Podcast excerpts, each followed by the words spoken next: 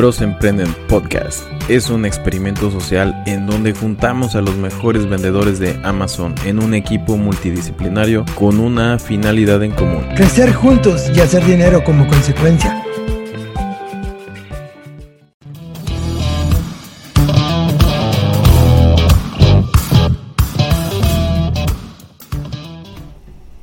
Hola y bienvenidos a un episodio más de Bros Emprenden.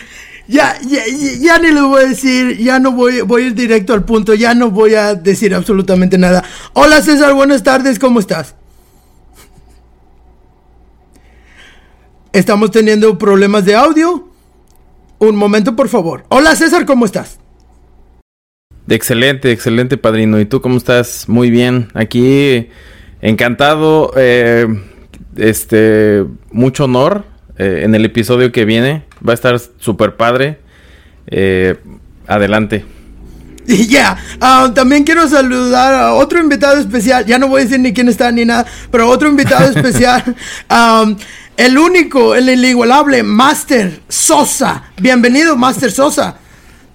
Hola padrino, ¿qué tal? No, pues un placer estar aquí con ustedes nuevamente. Em, ya es la segunda vez que me invitan, muchas gracias aquí y en esta ocasión, bueno, pues con mayor gusto todavía porque tenemos aquí a Jim Cochran, un amigo mío muy entrañable que como saben, ah, pues cambió mi vida en muchos sentidos y pues ah, también la de ustedes y la de mucha gente. Entonces, eh, pues estoy muy emocionado de estar aquí con ustedes. Les agradezco la invitación que, que me hayan hecho partícipe de esta entrevista también.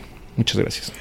No, sí, Héctor, no, no, no debes de spoilear el, el, podcast. No, no tenías que haber dicho quién estaba con nosotros. No, no te creas, no te creas. no, es, es, es, mejor que el Master Sosa lo presente, ¿no? Y estábamos a, hablando de que este es un eh, eh, episodio que es un parteaguas, ¿no? Porque de aquí estamos hablando de que nosotros, que somos la nueva generación de vendedores, estamos, estamos um, posicionándonos en los hombros de los gigantes como Jim Cochran. Y en este momento voy a cambiar inglés para darle la bienvenida a Jim Cochran. Jim, it's a truly honor to have you here. Thank you so much for everything you do, for everything you share, and uh, for being here. Gracias, mi amigos. Mucho gusto. you got uh, it. You see, you you you know more Spanish than what you said you know. Yes, sí, un un poquito. but thank you for doing this episode in English, so I don't hurt myself or say something foolish.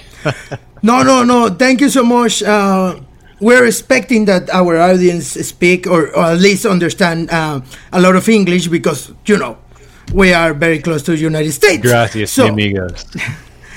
so, Jim, um, well, uh, tell us about your story, please. Uh, how do you, do you start like a, in a five minutes? Because everybody knows you here. So uh, just, uh, but uh, for the new listeners, just tell us our your your story um, about how did you start your group and everything. Yeah, sure. You know, I think all of us enjoy telling our own story and we can go very long given the opportunity. But I want to make sure that the listeners understand from the very beginning of this show today that my only purpose being here is to make sure that they get something that they can use that's useful, that helps them grow their business, improve their financial position. That's why we're here. My story, I could talk for far too long and go into it, but let's just say I've been using the internet creatively for over 20 years to launch and grow multiple income streams. And my team and I have helped thousands of other people do the same thing. And, you know, I've got a beautiful family. I've been married for coming up on 26 years to my wife that we met in college and five kids, one of which, uh, three, three adoptions. And our only daughter is actually from Guatemala. So we spent about four months in Guatemala when we adopted her, and I picked up a little Spanish. We speak a little Spanish in our home, but but I'm certainly not fluent.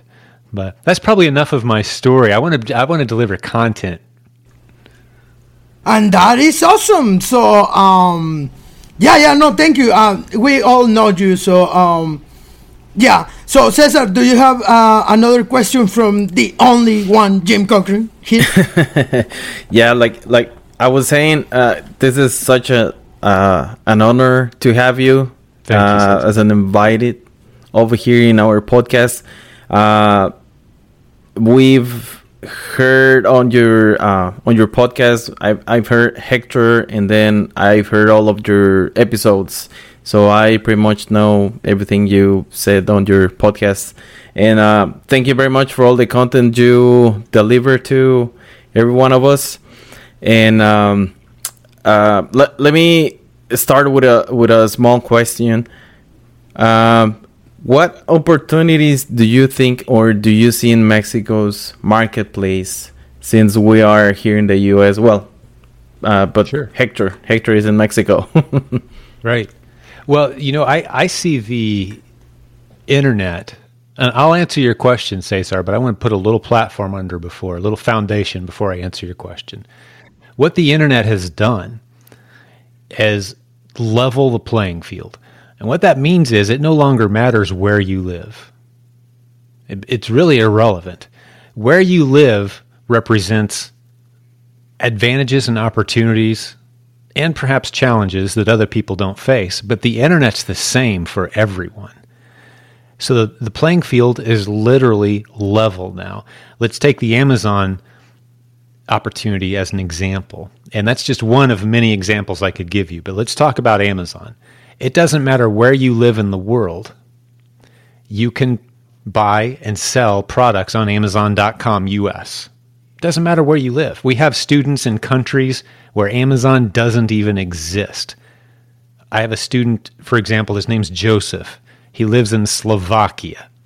If you walked down the street in Slovakia and talked to 100 people and said, What's Amazon? They would say, I don't know what Amazon. They, they've never heard of it. They don't have Amazon there. But Joseph has a thriving business on Amazon.com, buying products in the US that he sends to a partner in the US who preps those products to be sold on Amazon in the US to US based customers.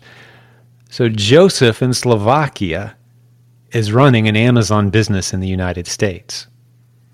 So where you live does not matter. So, what's unique about Mexico? There's challenges there, like any other place in the world. There's opportunities there, like anywhere else in the world. And perhaps one of the best examples of evidence of that, of the proof of what I just said, is the guy sharing the screen with me. I hope I'm pointing the right way. Hector, he has built an incredible business from Mexico. And just to brag on Hector for a moment, he and I had a conversation. It's probably been seven, eight years ago. And I asked him, why don't you move to the United States? You're very successful. There's, there's opportunity here. There's, you could expand. Uh, you could be closer to the hottest products and to the finance sources of finance. And uh, we'd love to have you. And he said, no, my heart is in Mexico. I belong in Mexico. I want to bring the opportunity to Mexico. And that has always stuck with me. It challenges me because – I think each of us have opportunities right where we are now, where your family is, where your friends are, where those people you know, the business owners. There's opportunity there. You don't have to leave where you are. So your question, Cesar, is where what's the opportunity in Mexico? It's the same opportunity that we all have. If you're using the internet right now to listen to this podcast, you literally have all the opportunities in front of you that any of the rest of us have. It's just a matter of mindset you got to have the right mindset. You got to recognize that opportunity and you've got to go after it, pursue it. Listen to great guys like Al, my buddy Padrino here, Cesar, Hector. You guys know how, to, how this business works. So start doing it. There's nothing unique or special or, or, or especially challenging about Mexico in, in particular. Does that help you? I mean, that's my mindset. Yes, yes, it does. Uh, well, actually, the the reason for that question is because our main audience is in Mexico, and sometimes they're struggling. Uh, like like you always say, uh, they're putting something uh, difficult to their lives or trying to make excuses not to start something.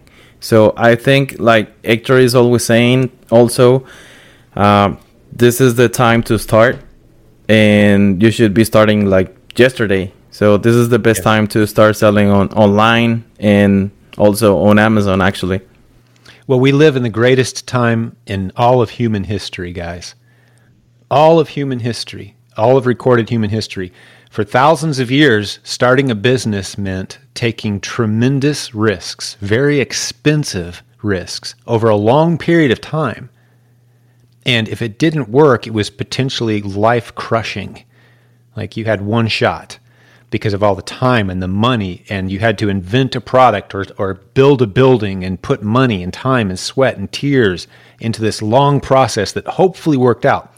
And we were all told, if you went to a business school up until the mid 1990s, let's say, we were all told your odds of success are very slim. You probably will fail. Nine out of 10 businesses fail in the first year. That's what we were taught in business schools. And for thousands of years, that was true. In the last 20 years, the rules have changed. You can start a podcast like this one with an inexpensive microphone. You don't have to go spend $200 on a microphone. You can use one of those cheap earbud microphones and go to a cafe where they have internet and record a podcast, create content, get your message out, begin sharing from your heart, attract an audience, find unique products and sell one or two or three of those unique products on a global marketplace. You can have an international business in a few hours with very limited resources, you can try different business strategies. That's never been possible in the history of the world until the past 20, 25 years. So there's literally no excuse left to not try to do something, even if you have very limited resources. The fact that you're hearing this podcast right now tells me you have everything you need to launch a successful business. Boom and yeah, on, on, on that regard, the, the uh, I, am Jim. I'm your fan. You know that I hear all of your episodes like uh, several times of your podcast, and it's a long punk, and it's a long podcast. And I have been in your uh, proven Amazon course. I like I finished it in like a month. Uh, but the most important um, thing that I learned learned from you it was that um, you start small. I mean, most of the people when doesn't uh, when they don't have a course or something they go to youtube and start watching the gurus with the lambos and the jets and the beautiful women and everything yeah, yeah we, right. we, know that right but um right. And, and and the and the and the dream to be in that level is so like a so far far away that if you don't start with the first step you will not reach the goal. I mean, I'm not saying that the goal will be like a uh, being in the yachts and mansion and Lamborghinis, but I mean, if you start small and test your process, your product, your plan, that I I really believe that that is a gold mine. The most important thing that yeah. um, I uh, learned from you. Yeah, thank you. Well, that's really the two. There's two ways the game has changed in the last 25 years or so. There's two big changes. One of them is it doesn't take a lot of resources to start. And the other is you can test very small, multiple ideas. So, like what you're saying right now, Al, there's no reason to go super deep into any one strategy. Or an easier way to say it is don't write a big check, don't spend a bunch of money don't do it. If anyone comes to you and says, Hey, I've got a business opportunity, but you're going to need a lot of money to do it, well, okay, that's for some people, but I don't pursue those opportunities. I pursue the opportunities that you can test small and see if it works. A few dollars, a few pesos, just a, just a little bit of money, right? And see if it works. And if it does, you go a little deeper. If it doesn't work, you change directions, you try something different. But that's the opportunity that we have at our disposal now is you can test multiple ideas, multiple products, and it doesn't cost you a lot of time or energy or money to do so. So why wouldn't you? Yeah, and as uh, you always say, like uh, if we start making uh, changing five dollars or five pesos bills to twenty dollars or twenty or 45 pesos bills or 50 pesos bills um, you, you can start small and prove your concept and you will make mistakes but you will not fail big And also, That's right. um, the, the beautiful of Amazon is the uh, democratization of the um, of the market, you know, because it, it doesn't matter if uh, you have big money or less money. The opportunity is the same for everywhere. As, as That's you right. say, as, as you say in your course or in your um, coaching, um, it doesn't matter if you come with 30, 30k, 50k. It, here, we're, we're not doing that. Uh, it, it, it doesn't matter. It doesn't really matter if you have really big, big, big money. You need to No. start from the base. I mean, you need to start from the base, learn the system, and make money then. But it doesn't matter. You can start with a lot of money or with a little money because the democratization of the market. Yep. It doesn't matter how much money you have.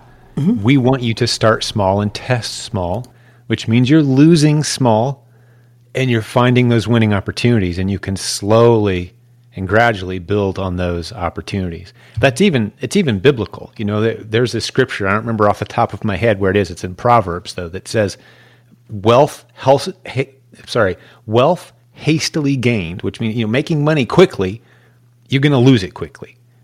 And as we're recording this podcast, I think a great example is Bitcoin. How many people went from a few thousand to tens of thousands, and then as we're recording this today, they lost those tens of thousands in one day. You know, as Bitcoin just spiked up and then dropped down. That's the nature of money. If you accumulate it slowly, you'll have it a long time. If you accumulate it quickly, you're going to lose it just as fast. So we've adapted that strategy into everything we teach slow and steady wins the race. It's the children's book, right? The tortoise and the hare. How do you say tortoise and hare in Espanol? La Tortuga. tortuga y la liebre. La tortuga, y la liebre. uh, li- uh, what's rabbit? Liebre. Liebre. Liebre? Liebre? It- It's not a rabbit, but because rabbit is conejo, but liebre is like a, Okay. a, a type of Mexican conejo, you know. Gotcha. Well, um, you know that that children's book though that's a great lesson. The tortoise and the hare. That's a great business lesson, and I think it's one of the most important business lessons that you can adapt into your life. Is you've got to take a slow and steady approach to business. Don't try to ramp up fast. You can't. You're going to fail. You'll something will break it's not going to go well for you. You want a slow and steady path. And Amazon represents that opportunity. You can sell just a handful of items at a time. You don't have to go buy a hundred or a thousand units of anything. You can buy one, two, three items at a time and test very, very small and build up slowly and be selling to millions of potential customers within just a few days. So, he- Hector, um, can you tell us how do you uh, meet Mr. Jim Cockrum? Well, sure, of course. Well, it uh, it was about maybe uh, six years ago, I think, in 2015, where uh, when I was looking for uh, online business opportunities, I, I was looking for uh, uh, several ways to, um, you know, in, build online income streams. I had failed like two or three times trying to do several things, and uh, I strike. Uh, I, I, stumbled upon uh, the Amazon business opportunity, but I was I was you know I was trying to uh, do it with the less uh, amount of money as possible because I I I, I couldn't afford uh, a five thousand dollars online course. You know that uh, I was I it was I, actually uh, knew about this business opportunity because I attended a, a webinar where they were they were pitching that kind of courses, and I said, well, I cannot afford this, and so I started to uh, research online about um, you know alternatives. And i found the proven amazon course and the my selling team community. And then i walked back and I, I I did it like in a month, just like you, Padrino, and uh, I started selling. Uh, uh, this approach that Jim's teach uh, is the same approach that I teach to my uh, students. Basically, this approach is uh, start uh, small. Even if you have the money, you have the big pocket, uh, big, you know, it, it, you don't have to uh, to invest a, a, a, massive amount of money. Actually, you shouldn't. Um, and you know this approach of Jim that uh, you know uh, uh it is inch inch inch uh, deep, mile deep. wide. That inch is deep, mile wide. Yeah, that is about uh, testing several products and uh, go only only going deep in those that you find really potential, and that potential is. Uh, you know, you find out that uh, that the market uh, tells you actually what what those products are, uh, because they they they they buy it. When they buy your product, you know that they want it, and then you can go deeper on those products. And this approach uh, is the same I, I use. I've been using it for five, six years now. Uh, and yeah, you know, the slow and steady wins the race, as as James teaches. Uh, I, I uh, I'm a living proof that it it works. so that's the way I met Jim, and then I went to uh, uh, the uh, Consult, Expand, and Sell conference that now it is known as Proven Conference in 2016, I, I think, and well, I, that's where I actually had the opportunity to talk to Jim for the first time, and that's where that's we, right. we we we became friends. Talking about Mexico, yes, yeah. You nearly brought me to tears, man. Yeah, because I wanted you to move to the United States, and you said you, you were almost hurt. I remember it very clearly. The expression you it was you were your face was pained and you, you were look, searching for the right words. You didn't want to insult me. You didn't want to be, but you wanted to say what was in your heart. And uh, I, will remember it the rest of my life. Uh, you truly have a heart for Mexico, and you're Thank right you, where you are supposed to be. And and that may change in the future. Who knows? But I know that you'll always have a heart for Mexico. Mm-hmm. I, I don't know where you might live ten years from now, but I know what's in your heart, and you you are an incredible leader and you care for the people who are following you. And everyone listening to this would be wise if they speak Spanish and want to learn internet marketing. They'd be wise to follow you and to pay attention to your message. Thank you very much, Jim. That's I, am only uh, trying to teach uh, most of the, the principles you teach to me. You know, you teach me uh, a lot of uh, mindset concept concepts and this this mm. thing about money the, the way i see money now uh, is really uh, uh, very very similar to your view about money you know the rabbi daniel lapin's vision uh, that changed everything to me that vision changed everything because you know we we we, we talked about this uh, that in Latin America, especially you know the poor countries in general, tend to see business as something uh, evil and something that you shouldn't be doing. And if you earn a lot of money is because you are doing something wrong. And that vision alone uh, is misleading and is destroying a lot of lives here because this conception or this misconception about money uh, prevents them to build wealth and to serve others and that changes everything. That mindset actually is the, the most important thing I, th- uh, I believe I can teach and I've been teaching it uh, and sharing it to as most most people uh, the, the most people I, I can. And thank you very and, much for that. I don't know a lot of Spanish but I do know I, a, some a fair amount about the word ganar. Am I saying right? Ganar, ganar dinero, right? Ganar, ganar, mm-hmm. ganar, right? And that word can imply, like, if I find some money on the street and I pick it up, ganar dinero. Or if I work hard all day and I get paid at the end of the day, ganar dinero. Mm-hmm. Or if I win some money, ganar dinero. It, it applies to anything I do to receive. Whereas in the Hebrew language, there's very strong distinctions made finding money is very different mm-hmm. than earning money and, and having it given to you through a transaction where you served another person. It's a very different, completely distinct concept in Hebrew and somewhat same in English. So, almost built into the Spanish language at times is this concept that finding money is the same as earning money. It's the same thing. It's it's not strongly distinguished in the Spanish language. There's almost a disadvantage there in the mindset mm-hmm. that has to be you have to be intentional.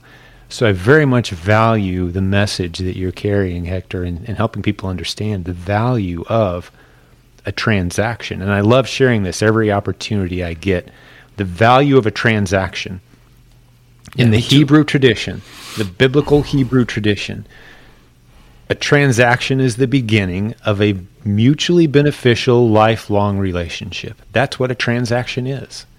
Both parties win, and they continue to win together through life as a result of a transaction. And that's that's why business is beautiful. It establishes the best relationships you'll ever have in your whole life if it's done properly. I'm not talking about stealing money. That's mm-hmm. very different. I'm talking about selling you a product that you want and you would have been willing to pay far more money for. And I'm happy to sell it to you at that price. I'm making a profit, and you're getting a product that you would have paid more money for. That's a beautiful thing. That's a mutually beneficial transaction, which leads to a good relationship. And that's not just ganar dinero. That's the beginning of a lifelong mutually beneficial relationship. There's a lot more going on there than ganar right? There's there's a there's a spiritual side to that whole thing.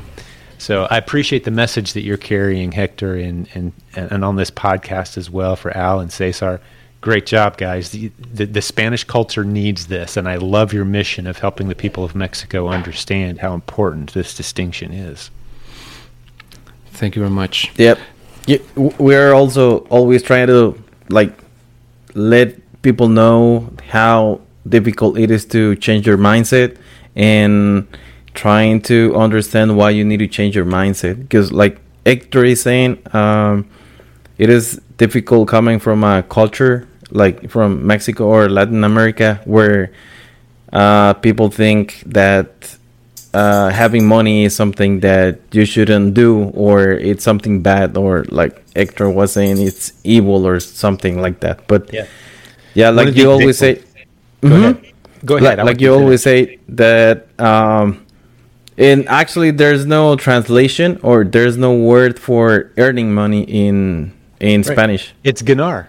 Yep. It, but it should be earn.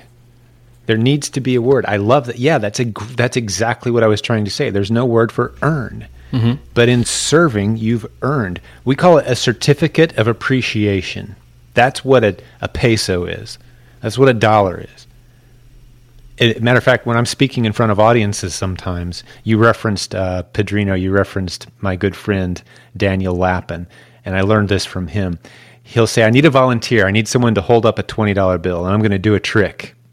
And he'll have someone in the audience hold up a twenty dollar bill, and he'll say, "Would you be impressed if I told you exactly how you got that twenty dollar bill? I know exactly how you came across that money." And he'll say, First, I have a question for you. Before I do my trick, I have a question. On your way into the meeting today, did you steal that $20 bill from an old lady whose purse was open in the lobby? You know, did you take it from someone illegally in some fashion? And they'll say, Well, no, I didn't steal the money. Okay. And he'll say, Okay, now that we've established you didn't steal the money, I know exactly how you got that $20 bill. You got it by serving one of God's other children. That's the only way there is to get the money. Either a friend gives it to you willingly, or you earn it by serving another one of God's children who willingly gave it to you in exchange. So we call it a certificate of appreciation. It's evidence that I served one of God's other children well. That's all money is. It's evidence I served well. And a good transaction is one that begins a mutually beneficial lifelong relationship. So I teach my kids that a good transaction is one where six months later, both people think back to that transaction and still think in their head, that was a good deal. Right? It's because that means there's a relationship behind the transaction. That means both parties truly did benefit. So yeah, that's a that's a mindset shift for a lot of people, but that's how you have to see it. That's how money works. That's God's gift to us is monetary exchange. It's biblical. It's established in the Bible as a concept. Money didn't just randomly happen. It, it came out of the Hebrew culture, and it's a biblical concept for those who want to study. Yeah, Daniel Lapin's materials are fantastic. He, that's actually my favorite podcast. Is is uh, Lapin's podcast. Yeah, very awesome. I also hear that podcast. Very, very, very good podcast. But so the, that that shift in mindset is uh, very important because, uh, like, uh, right now, um, in like uh, in Amazon Mexico, for example, we yes. have we have Intel. Like uh, last year, the Amazon Mexican mar- market grew forty eight percent. I mean, I'm sorry, twenty three percent last year. And uh, we have uh, also Intel that this year is already uh, growing 48%. So the opportunity is humongous big for everybody, either for the sellers that we are here and we can send stuff to sell in Mexico, because right now the sad, sad sad thing that is happening uh, Amazon Mexican market is is, is that uh, is flooding with the Chinese products. Mm. Why? Why? Because the Chinese for the tariff, you know, they, they are doing some tricks at the border, you know, to pay less taxes for import the stuff, and it's cheaper um, to from them to um, storage those products or those or those widgets in Mexico. And also they can send in Mexico. So it's a beautiful deal from them, you know. But the, but the opportunity here is that the uh, Chinese sellers are not not sophisticated. So they are just throwing like a like a products in Amazon Mexico, and they don't care. They are selling in the United States, you know. Right. But but that mindset that we can we can compete in global markets. It's, it's very hard for our Mexican audience, you know. It, it took me a lot of time for me um, to, uh, to um, educate about a mindset and uh, markets and competitiveness and all this stuff uh, because I have been spending 10 years here. But uh, for the, the Mexican population, it's very hard to believe that unless you are Hector Sosa, you know. That, that that's why that's why he's Hector, right? But for everybody else, and that's why he's here. But uh, it's, it's very hard. It, it's very hard um, to believe sure. that we can beat the Chinese or we can compete with a, a global economy, no? Yeah. But uh, that this mindset and these principles can help us shift the mindset. Actually, it, it is quite difficult to people anywhere in the world, I believe. But uh, here in Mexico, at least, I see that our, our culture is uh, somewhat, somehow programmed to believe that we cannot achieve big things, that we are not meant to greatness. And uh, mm. we, we, we have it in the movies, we have it in, in, you know, in the TV, in the stories we tell, our own history tell us that that we are a, a conquered uh, civilization. You know, uh, even before the the, the Spanish uh, uh came, we were, uh, you know, somehow uh, enslaved and you know poor and we were suffering already. You know, so our culture comes from there. So it's really difficult. But once you see, and that what what helped me to really believe believe that we were really uh, capable of anything as any American guy. We I, I, I, was the first time I, I went to the United States in 2008, I believe, as a grown up. I, I where I went when I was a kid, you know, the Disneyland thing and so on. But the, the first time as an adult was in 2008. And we, we, when I was, uh, you know, arriving to Atlanta and I saw the beautiful houses there, beautiful pools and gardens and uh, big houses. And I said, if these guys can do it, why not? Why why I can't? Why cannot cannot I, I do the same? And why we in Mexico cannot live like this? You know, is is is possible as as Jim just said at the beginning of the episode, the internet have uh, uh is uh, leveling up the play field to everyone. So I agree, absolutely agree with you, Jim, and that's why I have no plans to move from Mexico because I, I can do uh, more impact. Actually, I think here, living here in Mexico, because I, I'm serving a lot of people that needs to listen and needs to understand and needs this message. And that's uh, in in some in so many ways thanks to you jim. When i saw you and when i saw the audience in your conference you know 500 people there and they all had have the, the same mindset you know the, the mindset of helping each other and build relationships and achieving goals together and going forward together uh, that changed everything. So uh, I, I appreciate that every day, and thank you very much, Jim, for that. Thank you. I, I think what I'm going to have to do with this episode is play it for my full audience because I'm having a fantastic time. I love this. I might use it as one of my own episodes if that's okay. But I want to I want to go off of what Hector just shared and say, you know, you talk about leveling the playing field. I like to say it this way, guys. I don't care what challenges you have, what handicaps you have. You could say, well, I don't have an education, or I came from a poor family background, or I live in a difficult part of the world, or I'm sick, or, you know, I, I don't understand the internet or whatever your excuses are. You can make those excuses out on a piece of paper, okay? Just imagine you've made your list.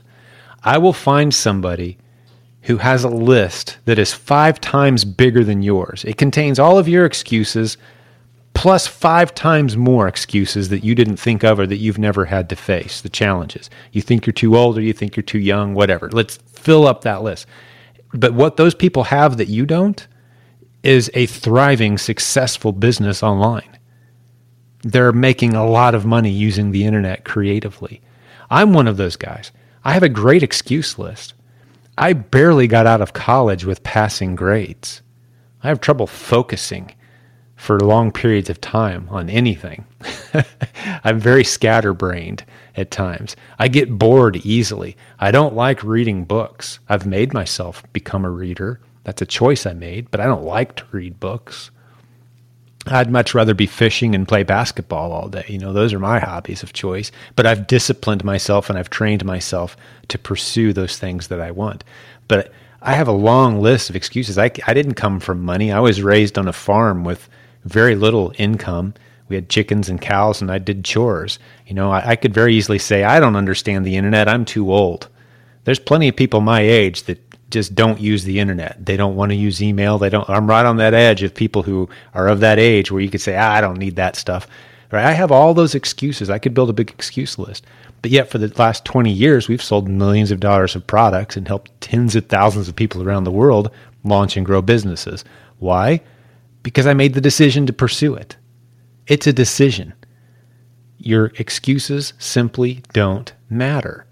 It's whether you decide you're going to pursue the opportunity or not. It's a decision. That's all it is. So whatever your excuse list is, and that's something I love about our podcast, guys, is I've had Hector on there, I've had other guests on there from around the world, people with different challenges. They barely speak any English or they're bedridden, literally, they can't leave their bed. They're in bed all day every day and they're running a successful internet based business. They've got multiple streams of income. It's incredible. So, whatever your excuse list is, there's people who are worse off than you who are doing exactly not just Amazon, but there's all kinds of other opportunities. So let's talk about China, for example, because when I heard you talking about China, Al, I heard the same thing that Hector did. And rather than talk about how to defeat Chinese competitors, I say you take your eye off the competition and you look at the blue ocean of opportunity where the competition isn't even touching it yet. There's so much opportunity out there that you don't want to get stuck looking at your competitors and trying to beat them. You want to be playing in a blue ocean of opportunity where there isn't any competition. Right now on Amazon around the world today, tens of thousands of new products were added to the marketplace. Hundreds or thousands of those products will go on to be successful. It doesn't matter what happens in China. It doesn't matter what happens anywhere else. There's opportunity constantly being presented. And there's plenty of products right in Mexico, and Hector's proof of this. Right in Mexico, Chinese can't get their hands on those products, but you can sure package them up and send them to the United States and sell them, form creative partnerships with other sellers who are already in the United States and, and test a few small ideas. I'd love for you guys to send me a few ideas and say, hey, Jim, here's a two or three of this item, two or three of that item. Let, us test it on the Amazon marketplace. Let's see how it does. I'd love to work in those kind of arrangements. And I'm in a community with thousands of people who think that way. Yeah, let's partner up. Let's test ideas. Let's try some new strategies. Right? So, what China's doing is irrelevant to me. I spend no time worrying about what China is doing on Amazon, ever. Has no impact whatsoever on what we do. Yes, and uh, uh and of course, uh, but uh, my my point was that um, we we have a geographical advantage with them, and we can beat it beat them in in the freight, you know, because and it's easy for us. We we like uh, we are closer. Uh, we have uh, trade agreements. We have everything. Why we are not doing it? Is my point. And every I episode, understand. and every episode, it's a mindset. Yeah, and that's why I'm yelling every time, every time in every episode of this podcast. Why? Why are not doing it? And when I ask that question, is like, a, oh no, no, no. The the Mexican government put a new tariff taxes in e-commerce. It's, it's so complicated. Or if I, I send some uh, products over there, the the drug dealers will kidnap my will kidnap my truckload or whatever my packages and everything. No, I mean, I mean, yeah. Sometimes I just feel yeah hopeless. because I'm I'm yelling every every episode every episode about this, you know, and uh, apparently everybody is listening to us now, but we're trying very hard, you know. Yeah. Well, I think the mindset the mindset message is very powerful and something you should continue to focus on because every business has risk. Every business involves risk. I don't care if it's drug dealers stealing your products as they cross the border. If you owned a traditional store with brick and mortar, you've got shoplifters, you've got the risk of fire, you've got lost inventory that never arrives you know, dishonest suppliers that try to overbill you for products they never ship to you. Every business involves risk. That's why I call people who build businesses, I call them warriors. You've heard me on my podcast. I refer to everyone who's trying to build a business as a business building warrior. It's war. Serving your customers well involves risk. It's a battle. It's hard. You'll fail frequently. Everyone in business does that. You've got to become friends with failure. And each time you fail, you have a choice to make. Each time something goes wrong, you have a choice to make. You can focus on what you just lost and you can feel sorry for yourself and focus on the loss, or you can shift and focus on the lesson. What did I just learn? How can I prevent that mistake from happening again? What do I need to do differently next time? And if you consistently focus on the lesson, you'll find yourself making fewer and fewer mistakes. The losses will come with less frequency. It's called wisdom. You operate in wisdom. You'll have good relationships and people that you can go to and turn to the solution to every challenge that you're going to face ever in business. The solution, every single time, it's the same thing it's a person. It's a person. Hector knows he can call me. I may only talk to him once a year, but if he ran into a challenge and he needed someone in the US that understands Amazon to help him solve a problem, he knows how to get a hold of me. And I, of course, I'd do everything I could to help him. The solution would be a person. So every time, it's the, that's why I focus so much on relationships, because the solution to every challenge you're going to face is a person. Maybe you haven't met them yet. But if you keep trying and you keep focusing on the lesson and you keep reaching out and building relationships, you're going to have a network of people that can assist you through any problem. Do you guys know the story of uh, of Jack Welch? Do you happen to know who he is? Jack Welch. Does that name mean anything? The, he was the CEO of GE, General Electric, one of the biggest companies in the United States. Now, this is several years ago, but I love this story. It illustrates what we're talking about right now, Al. I think you guys will like this. So, GE was struggling. They were going under. Their stock price was dropping. Their products weren't selling. Their company was struggling. This is a company that employs tens of thousands of people with, you know, millions of stockholders around the world. They needed to save their company. Who did they call? They called Jack Welch to come in and save their company. Now, what is it about this old guy that made him so valuable to GE?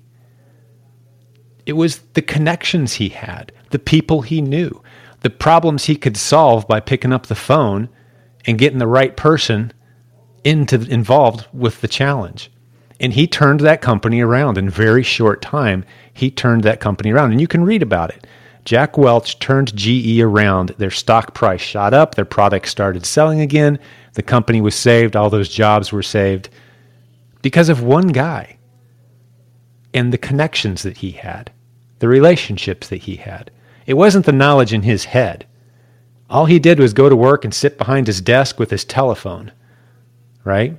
And he didn't even have a computer when he at this time. He had a secretary with a typewriter, but he turned that company around because every challenge that was presented on his desk, he knew someone he could call in that could help smooth out the situation, get them past that challenge. He put the right people in place. That's why a CEO gets paid millions of dollars it's not because they have some special superpowers and they're so much smarter than the rest of us. It's because they have connections. Uh, another example of that is George Bush uh, Jr. or no, uh, yeah, Jr. George Bush. The uh, it was the the second Bush presidency in the United States. He was once asked what one of his secrets were to his success in life. I mean, because becoming president of the United States is obviously a big challenge. And he was asking, tell us, give us some strategies, tips for success.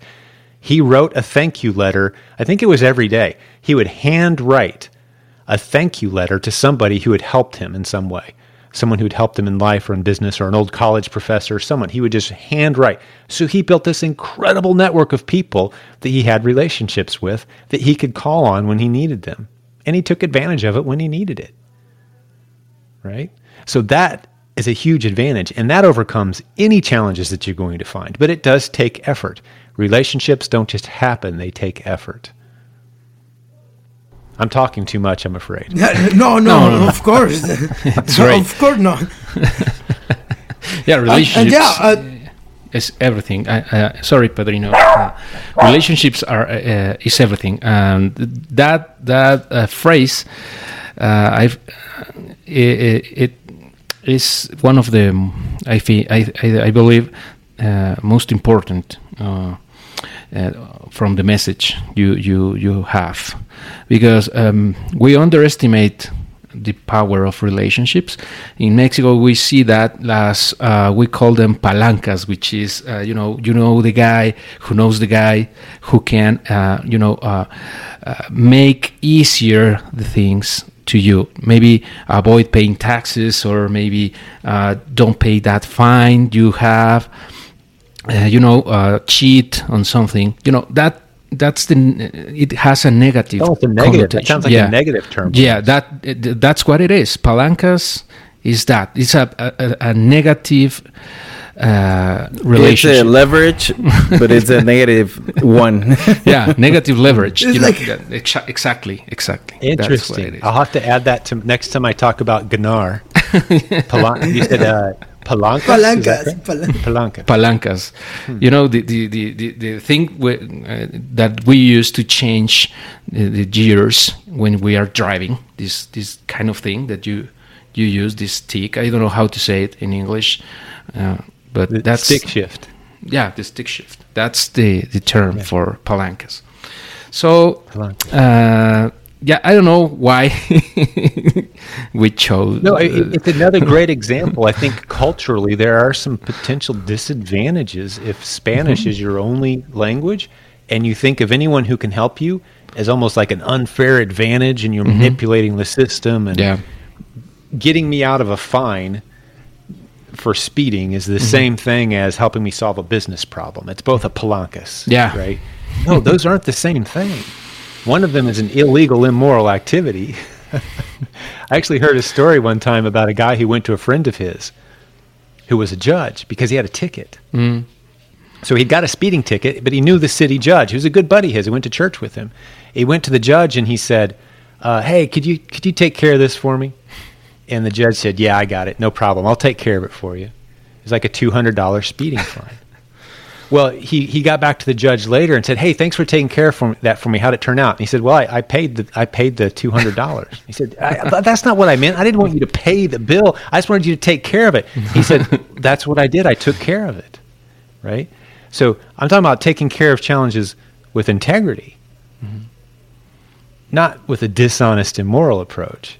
There's mm-hmm. a very big difference. So Palancas is a different thing than let's think through this and solve this without sacrificing our character. There's always a solution that involves keeping your character. Mm-hmm. You know, that audience of one is how I put it. It's it's one thing to impress you guys and to make you guys think I'm great and all impressive and you know that's great and have the applause of a crowd. You know they're clapping for you at the end of the presentation. That's great, but none of that matters. One day we all stand before the one who created us, and He knows our hearts. So I don't need palancas. I need integrity. I need solutions, creative solutions that I can be proud of, that I can tell my grandchildren about someday, every detail, and tell them how we navigated challenges with my friends. That's a very different thing, right? Being proud of what you're building and doing it with integrity. Uh, so, yeah, don't fall into that trap of thinking that a, that a palancas is the same as a creative business partner who's helping you solve a challenge.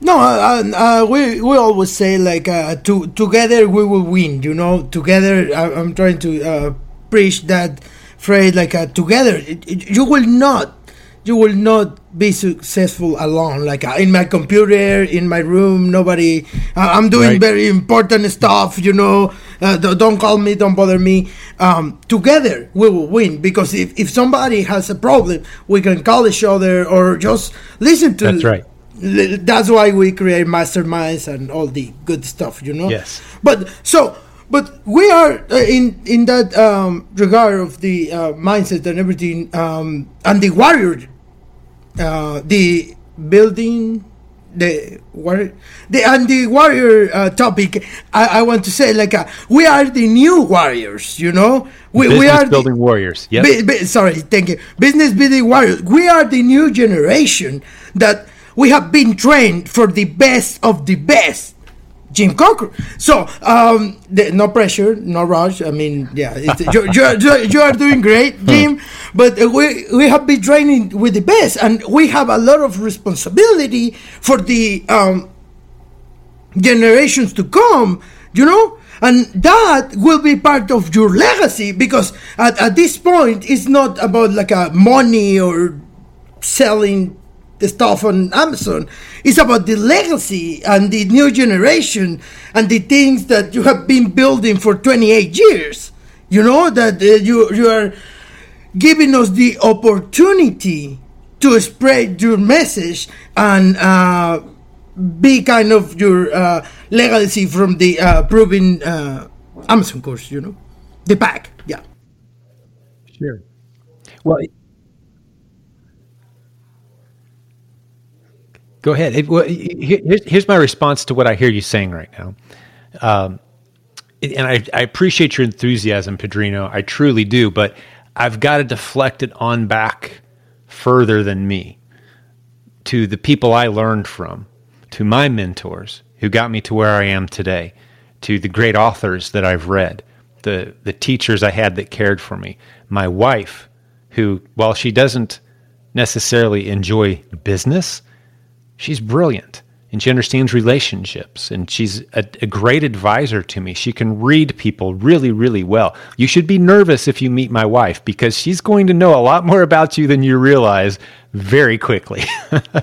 and and she's told me about people long before I figured it out myself and the person revealed who they really were. She can see into people. So I've, I've got this advantage of all these great people, these mentors, people who have spoken in my life, and these timeless truths I don't say it lightly when I say the greatest book ever written for business success is the Bible. The lessons in there are simply incredible.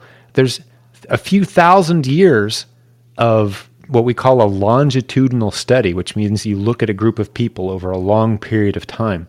That's what the Bible is. And it's continued to apply today the the advantages that you get from applying those principles. So all I've really done, Padrino, is I've taken those timeless principles, those proven strategies that have worked throughout history for building a business, and I've applied them to e-commerce. I I didn't invent anything new. There's nothing original in my message. It's timeless truths mixed with a new tool that happens to be available to us now through technology, this new communication tool that's all I've done. So I can't really take credit for a whole lot, except I I didn't allow a lot of junk to get mixed into the message. You know, I'll take credit for that. A lot of garbage to mix into the message. You're not going to find any stacks of cash or Lambos on my sales page. It's going to be slow and steady progress in the right direction. And eventually you will have the resources to buy those kinds of things if that's meaningful to you. But it's it's not an emotional decision that I want people to make. It's a warrior's journey. You know, I, I, if you're yeah. going to go on a warrior's journey, you're going to take an oath and you're going to commit to that path. And hopefully, you're not doing it in a moment of, you know, enthusiasm that you're going to regret later. It's a serious life decision to go down the warrior's path. You're going to be misunderstood. You're going to be misjudged. You're going to have people doubt you. You're going to have friends and family think you're a little crazy until it starts working and then they want a job. right? But you're going to have those challenges along the way that you've got to commit to that path over the long term. It's it really I think warrior is the best word I can come up with. It's a warrior's journey. It's hard. There are casualties. You'll see friends fail and fall, but you stay the course of, of that journey you're called to. And I'm not, I'm honestly not trying to build a legacy. If I'm forgotten when I'm gone, I'm okay with that. But I want to do what I do with excellence with the time that I have from that audience of one, right? I'm serving Him. I want God to get the glory for the work that I do. And I want to serve my family and my customers well with the time that I have and the resources that I have. Yeah, no, uh, yeah, of course. Well, yeah, I will be not more excited than that. No, no, but yeah, but uh, to my point, I understand. But to my point is that uh, the things that you build, all the community, the community of coaches, the uh, proven Amazon course, everything you have been built is because your leadership and your integrity. Hmm. Without that, you, you, you, you cannot hold it. The, the big community, the big everything you have built, you, you, you cannot uh, you cannot sustain it if you don't have integrity and leadership. And I understand that we just have one big boss and the community of one. I understand that. I get that. But the things that you have been built are very amazing and it, it have been changing so many lives that I mean we can spend hours hours here, but we are we felt very inspired from you, you. from from uh, not for your person, not not for Jim. See, it's because the things that you have been create is not your person, your human presence, you know, and and the legacy that I'm talking about is not but I mean we're not related. I mean whatever. But I mean it's not for it's for your um, knowledge and the thing that you build is in our legacy because he that already changed my life. And well, that is what I'm talking about. The, and the only difference between where I'm at now, Padrino, and, and don't take it lightly when I say this, the only difference between where I am now and where you are is time.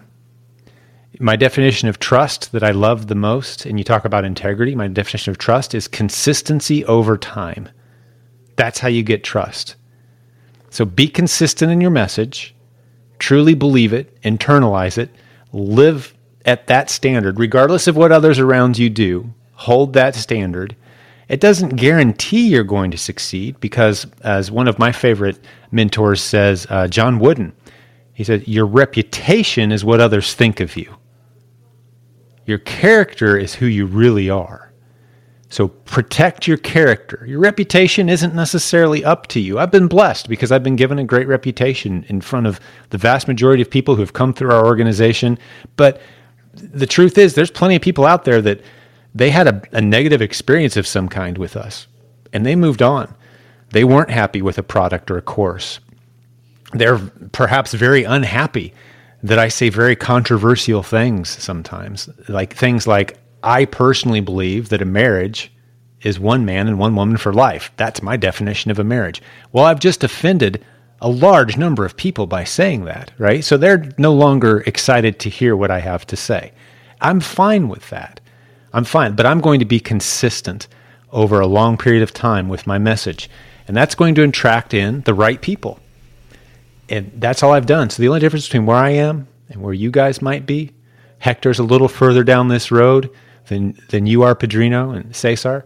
But you're on the right road. Stay consistent in your message, internalize it, truly live by and believe what it is you're sharing. Share with an open hand what you know. As you learn new things, share it. And I think one of the secrets to success long term, if you if you think of some of the gurus and experts and people that have large audiences in this industry, one of the things that that I stay away from is being thought of as the guy at the middle of the organization, meaning here's a guy and he has a bunch of followers. I don't want to be a guy with a bunch of followers. I don't need Hector to follow me. I don't need Padrino or Cesar or anyone listening today to follow me. That doesn't do anything for me. I think it's a, a much much preferred position to be one of many leaders who gather. I want to surround myself with leaders that I can lean on and rely on when I need them. And perhaps I'm the guy that opens up the door and, and turns on the lights and sets up the seats. That's irrelevant. Maybe more people know my name than they know your name. That's irrelevant. But we're leaders. We're a community of leaders. So I don't want to be a guy who has fans and followers. I want to be a guy who's a part of a community of leaders, business building warriors, all engaged in the same battle, trying to serve our customers well, learning from each other, leaning on each other, and growing together. So if I have a stage, I want it to be a big stage. And I'm not the only guy on the stage. It's everybody who is capable of leading and has a message of integrity to share. That's who I want on my stage with me. So that's why I'm so resistant to to be, you know, my definition of success is very different than most people's, I think. Uh, it's not how many people who know who I am. It's how many leaders am I surrounding myself with that I can lean on and learn from because the crowd will always be smarter than any of us. I don't want to be the smartest guy in any room I'm ever in. And I'm not the smartest guy right now. I mean, I'm surrounded by guys that speak Spanish and, and have a message for the Mexican people that I, I can never come up with on my own. Yeah, no, uh, thank you for that. Uh, Jim, we want to be respectful of your time. Um, I just want to uh, touch on Hector and Cesar. Uh, guys, do you have any other question from Jim? Last question. You, Hector, go ahead. And I'll have a last question at the end. okay. Well, I want to. Um, I was thinking about um, when you you were talking about failures which is a really important part uh, of the journey. And we will fail, and some sometimes we'll fail massively. And yes. uh, as you know the the the higher the higher we go, you know the the the the bigger the the, the potential uh, hit is is quite bigger, and so in this journey of 20 years you've been uh, at this point. Uh, you know, uh, if, if you're comfortable sharing some of your biggest failures, just to uh, give people uh, a look, uh, uh, you know, a little taste of how hard can you fail and what what it takes to recover or to uh, keep going forward even even if you fail so massively. Because we all fail. I've been failing for you know seven eight years now and i'll keep yep. doing it but i yeah. i will i will love to hear from you which you you have more than double the time I, i've been here so i think sure. that should be it will be very useful for the audience there's a there's a lot of wisdom in that question hector i appreciate that so much and you're you're absolutely right the longer you stay on this path, the more, um, you know, we've all heard that, you know, with a lot of money comes a lot of problems. You know, you've heard that. And it, it, it's somewhat true. The more resources you have, the more things you have to take care of, the more work it is. Uh, it, I'm not complaining about being blessed, but there's a lot more opportunity for something to go wrong if you have a lot of things moving. And if I think back, you know, I have a different definition of, of failure. To me, a failure isn't a bad thing. A failure is a lesson. Now, ideally, you've positioned your life and your business so that when those failures happen, they aren't costly to the degree that it, it, it sinks what you've been building. So the real trick is, the discipline is, you don't want to try to stop failing because you're always going to fail. Failure is inevitable. It's going to happen. If you stop failing, it means you've stopped trying, you've stopped testing, you've stopped growing. You have to embrace failure, pursue failure. It's almost like if I'm teaching someone how to succeed in sales, I tell them go after as many no's as you can get. You want to hear the word no constantly. You want to learn to love the word no. Embrace it. It means you're on the right path because there's only so many no's before you start hearing yeses and then you get good at hearing yeses and you hear a lot more yeses than no's but you always want to be hearing no because that means you're stretching you're expanding you're trying. So you always want to be failing. But where you don't want to fail is the internal the internals the, the things that really matter. You're you don't want to fail in your faith. You don't want to fail your family. You don't want to fail in your fitness right? You don't want to fail your friendships. You don't want those things to fall apart, those important F's that really matter. And the finances, they're going to stay solid if you keep those in line. Your business is going to be just fine. So you don't want to fail in the relational areas, the areas of life that really matter. And you're going to do great. It's okay to fail with your money because remember, we said at the beginning of this podcast, we're taking small risks. I'm not going to go out tomorrow and put 90% of my bank account on some kind of gamble risk that I think and hope might work out. I don't care what the odds are. I'm not going to take that risk. It's just not necessary. I'm going to pursue slow and steady growth in the right direction. So, absolutely, we buy products that fail. We bring um, new coaches onto our team that don't work out. I'll pursue a relationship with somebody and they end up not to be who I thought they were. And th- there's a bunch of wasted time and effort and energy. Those things happen, right? But internally, I'm protecting the things that matter the most my relationship with my walk with God, my relationship with my wife, my kids, how I treat the people that come across my life, the respect that I show to my team, our coaches, the people who work most closely with me. I can control those things. And as long as those are under control, there's no big failure that can come along and stop the whole process. Until God takes me home, if I'm remaining faithful, there's no failure that can take me out that's my perspective on failure. And I've never really put all those thoughts together. Hopefully that came across clearly. Yeah. I feel sorry for whoever might have to interpret all that into Spanish. I don't know how I did there. Oh. no, I, I think it, it was really clearly uh, clearly uh, explained. Thank you very much, Jim. Thank you, Hector. Great question, buddy. One of my favorite questions I've been asked in a long time, actually. Cool. And uh, Jim, also, I, I, would like to get an advice from you. Like yeah. I know you've been you've been in this business for a long time, longer than us, and let's say, like you you're starting from zero. You're mm-hmm. uh, you don't have your silent sales machine. Um, your book you haven't written it uh, you, you don't have your previous book the which is the marketing 101 if i wow. good memory. can, yeah if i can recall.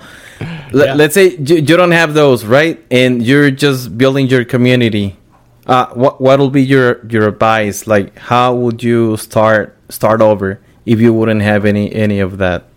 I i would start by doing something that i do most days. Three or four days a week, I'm out sourcing new products for my own Amazon account. Because if I'm going to teach this to people, I want to know how to do it. Yeah, I, have seen those posts. yeah, I mean, I'm out learning every day. I'm out learning every day. And if I had to just turn off my whole community, every book I've written, delete every podcast, shut down the Facebook group, and just go find products to sell online, I'm good at it and sure, I've got a, a, a, bit of a head start on a lot of other people, but the basic concepts that I'm using, I've taught people how to become sorcerers on our team. I'll, I'll give you a specific story. This is how simple this can be. I've walked into stores that are owned by you know the small shops. What what do you call them? Uh, when I was in Guatemala, what we call the Uh, bodega? Bodega? Is that right? Yep. You know, so a small store where the owner's there every day and they've got the products on the shelves. And I'll walk in and I'll say, "Hey, I want to buy products from you. Here's Amazon.com. Have you heard of it? Like, yeah, oh, sure, I've heard of Amazon. And I'll say, when you're sitting in here, maybe you don't have much business at any given time, you got some downtime. Could you go through your store shelves and just look at products and see what they're selling for on Amazon? And if you have a product on your shelf that's selling for, say, five or six dollars, and on Amazon it's selling for, say, twenty or twenty-five dollars, three or four times more money would you send me a text message and tell me about that product? Because I might buy a bunch of that from you. How long did it take to train them how to source products for me? I just did it in 45 seconds. These are not complicated concepts. I could go back and do that. And that's where we start our students out. But what you will do is you'll be in learning mode. You've always got to be learning. You'll be using your mouth to build relationships, to talk, to meet new people, to have conversations.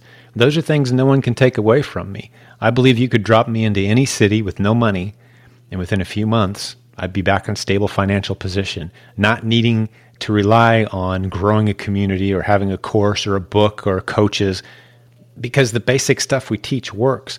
The world has changed to the point where any of us can have a business online if we're willing to put in a little bit of work and learn a few new skills. It's so much easier now. I, I almost feel like we would benefit from going back to, let's say, the, the mid 1960s and trying to build a business for six, eight months. We'd all fail miserably. Just extremely difficult to build a business and to succeed during that era, anywhere in the yeah. world for the most part, unless you had a whole lot of money to put at risk. And you jump forward to now, and anybody with a few dollars and access to the internet can have an international business in a few hours. And yet we sit and we complain and we worry and we talk about the competitors and oh no, Amazon changed its rule again. it's it, it, we've we've gotten a little complacent, I think. Uh, because we do live in the greatest time in human history to launch and grow a business. And I fully believe that if I had to start all over again, it wouldn't be that long at all before I'd have a story to tell and I'd have people willing to listen to that story and I'd start to grow an audience again and I would share my story with them at, while I'm growing my own business and I'd be back pretty pretty quickly. Uh, but the premise of your question is everybody who knows me has forgotten who I am. Well, that's not actually ever going to happen because I've spent 20 years pouring into the lives of others. And I know good guys like Hector and Al, and now you, Cesar, if I ever called you even a year from now, you'd take, oh, it's Jim. Great to hear from you. How can I help? Let's do something. Let's work together. You know, there's value in that. That can't be taken from me. So that's my answer to your question, Cesar.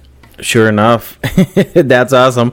And before uh, before Padrino starts asking more questions, I- am gonna let you know that uh, since I started following uh, Hector and I took the PAC and all that, uh, I've been also blessed with. Uh, I left my work, like my job, last year, so I've been I've been working from home, um, and I've been selling on Amazon also, and been trying to build some uh, uh, different income streams, like like you are always talking about. So I That's just fantastic. wanted to say thank you, like like I was saying on the beginning, but I didn't want to let it pass before I tell you. wow, that's fantastic. I'm honored.